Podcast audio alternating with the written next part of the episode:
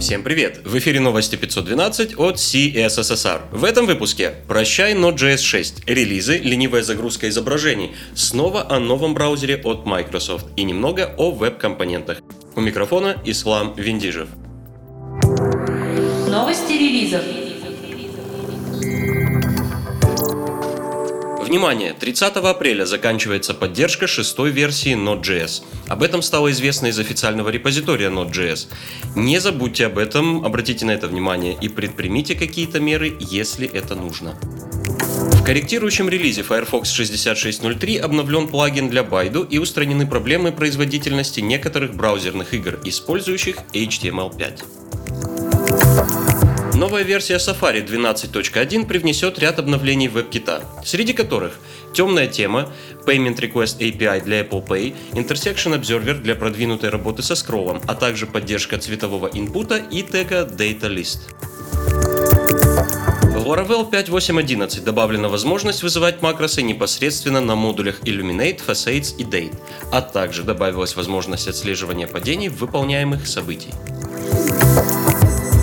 Мини-парад релизов заканчивается микроскопическим релизом Nginx 1.15.11 с фиксом директивы SSL Stapling File для винды. Интересные публикации.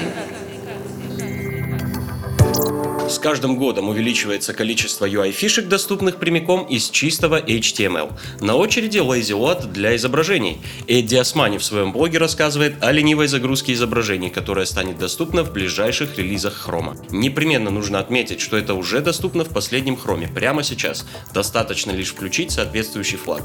Также в статье описан полифил и кросс-браузерная детекция новой фичи. В общем, ставьте флаги и готовьтесь обновлять свои лог-файлы. GraphQL пополняет свой звездный экипаж астрографом от злых марсиан и отправляется в сторону скопления блокчейна. Астрограф — это сервер, написанный на ноде и TypeScript, предоставляющий единый endpoint при работе со Stellar, платформы для связи платежных систем. В блоге марсиан вы найдете большую статью по астрографу, а также песочницу для экспериментов с собственными схемами. Microsoft перешли в активную фазу продвижения будущего браузера Edge на основе Chromium. Для всех пользователей стал доступен сайт Microsoft Edge Insider, где можно получить новый Edge через три канала. Канал Beta для получения стабильной версии браузера, канал Dev для версии с наработками последней недели и канал Canary с самыми актуальными изменениями, сделанными в последние сутки. Можно сказать, прямо из печи Microsoft. Эти каналы доступны с сегодняшнего дня во всех поддерживаемых версиях Windows 10 и скоро появятся новые платформы. Продолжение предлагаем прочитать статью Олли Уильямса на CSS Tricks о том, что вообще значит для мирового фронтенда переход Edge на Chromium. Тут и о том, почему это не новый Internet Explorer и обзор невиданных в прошлой жизни Edge новых CSS свойств.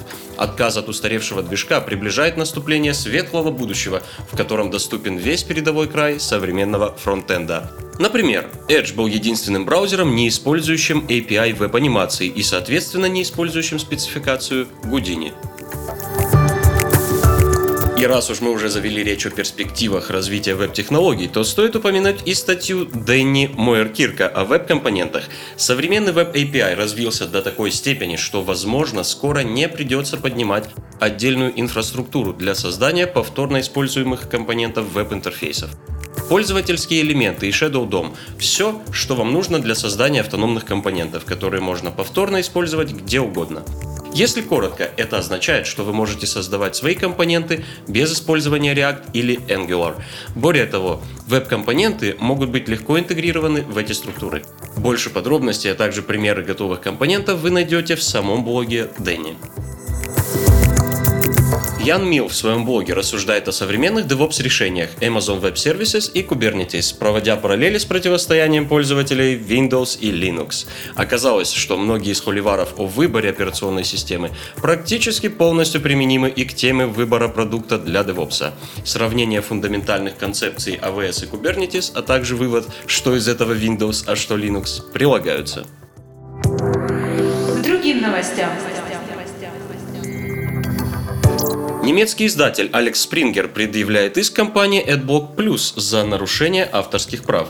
Суть иска в том, что рекламные блокираторы изменяют программный код веб-сайтов и таким образом получают прямой доступ к охраняемому законом контенту издателей. Вместе с этим разработчики AdBlock утверждают, что не требуется большого технического понимания, чтобы понять, что плагин на стороне браузера не позволяет ничего изменять на серверах издательства. Пока по имеющимся данным не получается построить полную картину. Нужно дождаться, пока иск станет доступным для всеобщего ознакомления. Все ссылки на инфоповоды и сопутствующие публикации ищите в описании. С вами был Ислам Виндижев. До встречи через неделю.